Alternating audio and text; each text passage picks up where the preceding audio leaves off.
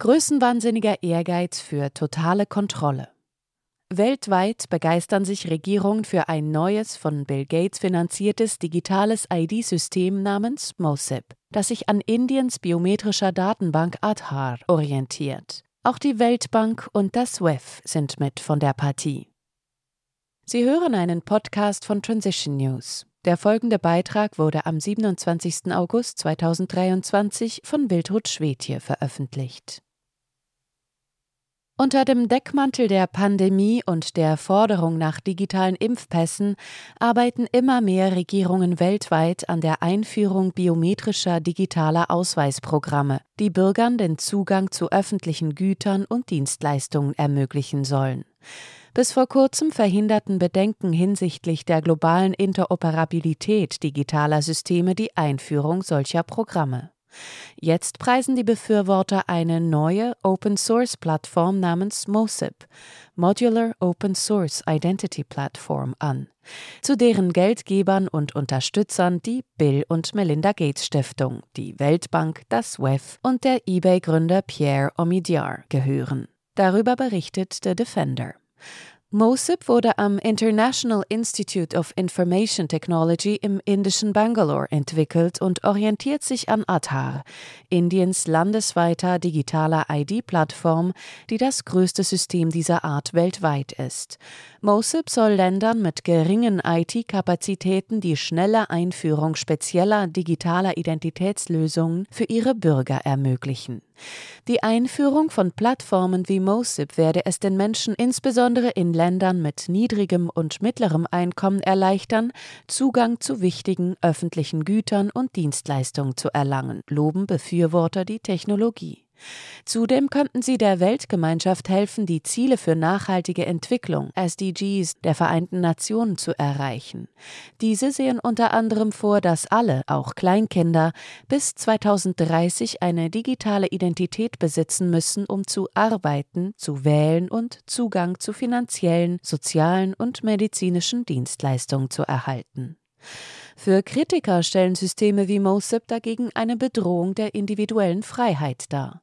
Sie seien ein weiterer Schritt in Richtung eines digitalen Panoptikums, einer flächendeckenden Einführung von staatlich verordneten Überwachungstechnologien, einschließlich Impfpässen und anderen digitalen Identifizierungsinstrumenten, die das Ende der persönlichen Privatsphäre bedeuten. Der Defender lässt diesbezüglich Michael Rechtenwald, den Autor von Google Archipelago, The Digital Gulag and the Simulation of Freedom, zu Wort kommen.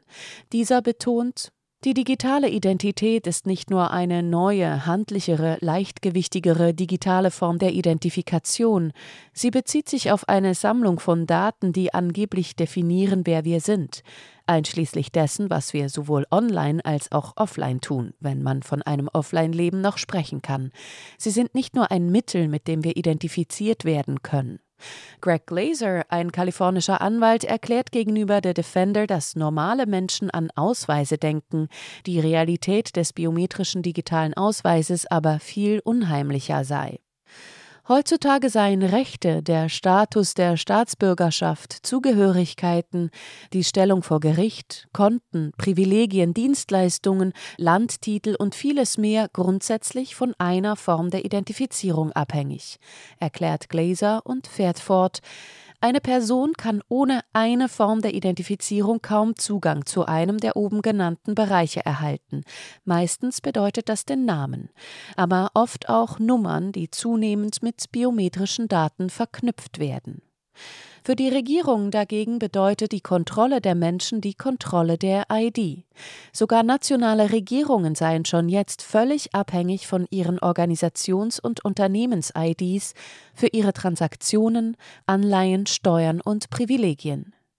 Die biometrische Überwachung umfasse eine Reihe von Identifizierungsmaßnahmen und Technologien, darunter Gesichtserkennung, Stimmerkennung, Fingerabdruckdatenbanken, DNA-Datenbanken, Iris-Scans, Herzfrequenzscans, Gangerkennung und sogar die Erkennung von Emotionen durch die Analyse von Gesichtsausdrücken und Verhaltensweisen. Der Gates Stiftung zufolge sind digitale Ausweissysteme eine der drei Säulen der sogenannten digitalen öffentlichen Infrastruktur DPI. zusammen mit digitalen Zahlungs- und Datenaustauschsystemen. Sie ähnelten den Straßen und Brücken, die im 19. Jahrhundert zur Umgestaltung der Volkswirtschaften beigetragen hätten. Forscher sagen, dass DPI Ländern mit niedrigem und mittlerem Einkommen helfen kann, die traditionellen Entwicklungsstufen zu überspringen, Millionen von Menschen aus der Armut zu befreien und das Wirtschaftswachstum anzukurbeln propagiert die Stiftung. Ein solches System sei von entscheidender Bedeutung, weil die Menschen eine verifizierte Identität benötigten, um die anderen Vorteile von DPI nutzen zu können, von digitalen Bankkonten und Sofortzahlungen bis hin zu Mobiltelefonkonten und der Verwaltung persönlicher Daten. Wenn eine Person nicht nachweisen kann, wer sie ist, wie kann sie dann alle Möglichkeiten nutzen, die die Gesellschaft zu bieten hat? fragt die Gates Stiftung. Nach deren Angaben haben 850 Millionen Menschen auf der ganzen Welt keine annehmbare Form einer legalen Identität und mehr als die Hälfte der Menschen ohne Identitätsnachweis sind Kinder, deren Geburten nicht registriert wurden. Eine von zwei Frauen in Ländern mit niedrigem Einkommen besitze keinen Ausweis. Säuglinge würden deshalb bei der Geburt oder bei Routineimpfungen einen biometrischen digitalen Ausweis erhalten. Rechtenwald warnt jedoch, dass die Ausweitung der digitalen ID auf die Armen bedeuten könnte, dass jeder, der keine hat, nicht an der Gesellschaft teilhaben könne. Die Forderung nach totaler Inklusion bedeutet, dass es kein Entkommen aus der digitalen Überwachung gibt, die durch das MOSIP-System für digitale Identitäten ermöglicht wird. Eines der beunruhigendsten Elemente von MOSIP ist das Ziel, Säuglinge bei der Geburt oder bei Routineimpfungen mit einer tragbaren, biometrisch verknüpften digitalen ID auszustatten. MOSIP stehe zudem im Einklang mit mehreren SDGs der Vereinten Nationen, einschließlich des Ziels 16.9, das die Bereitstellung einer digitalen legalen Identität für alle, einschließlich Neugeborener, bis 2030 fordere. Während Befürworter solcher Ziele behaupten, MOSIP sei als digitales öffentliches Gut aufgebaut worden, betrachten die Verfechter des Datenschutzes die Lage als nicht so rosig. Atar zum Beispiel habe bereits wiederholt Bedenken hinsichtlich des Datenschutzes und der Privatsphäre aufkommen lassen. Rectenwald geht deshalb davon aus, dass MOSIP nicht zur sogenannten Inklusion führen, sondern einen globalen Überwachungsstaat vorantreiben wird. Verbunden mit einer digitalen Zentralbankwährung CBDC, was der Plan ist, wird das MOSIP-System auch die wirtschaftliche Überwachung und Kontrolle erleichtern, während es Dissidenten und andere unerwünschte Personen von der Wirtschaft ausschließt und Personen in einem bisher unvorstellbaren Ausmaß verfolgt und aufspürt. Angesichts der Beteiligung und Finanzierung von MOSIP durch Bill Gates könnten wir sicher sein, dass sich hinter dem philanthropischen Glanz das größenwahnsinnige Streben nach totaler Kontrolle verbirgt. Das digitale Identitätssystem MOSIP könnte die Menschen von der Wiege bis zur Bahre verfolgen, einschließlich ihres Impfstatus, eventueller politischer Zugehörigkeiten und sogar ihres CO2-Fußabdrucks, möglicherweise einschließlich eines ESG-Scores, einen Umwelt-, Sozial- und Governance-Score, urteilt Rechtenwald. Derzeitige Einführung von MOSIP nach Angaben der Gates Foundation haben elf Länder, neun in Afrika und zwei in Asien, Absichtserklärungen mit MOSIP unterzeichnet, um das System zu testen. Zudem wurden bereits mehr als 90 Millionen Menschen auf den Philippinen, in Äthiopien und Marokko im Rahmen nationaler Einführungen für MOSIP-basierte IDs registriert. Auch Länder wie Burkina Faso, die Republik Guinea, Sierra Leone, Sri Lanka, die Togolesische Republik und Uganda nutzen die Technologie bereits, teilt The Defender mit.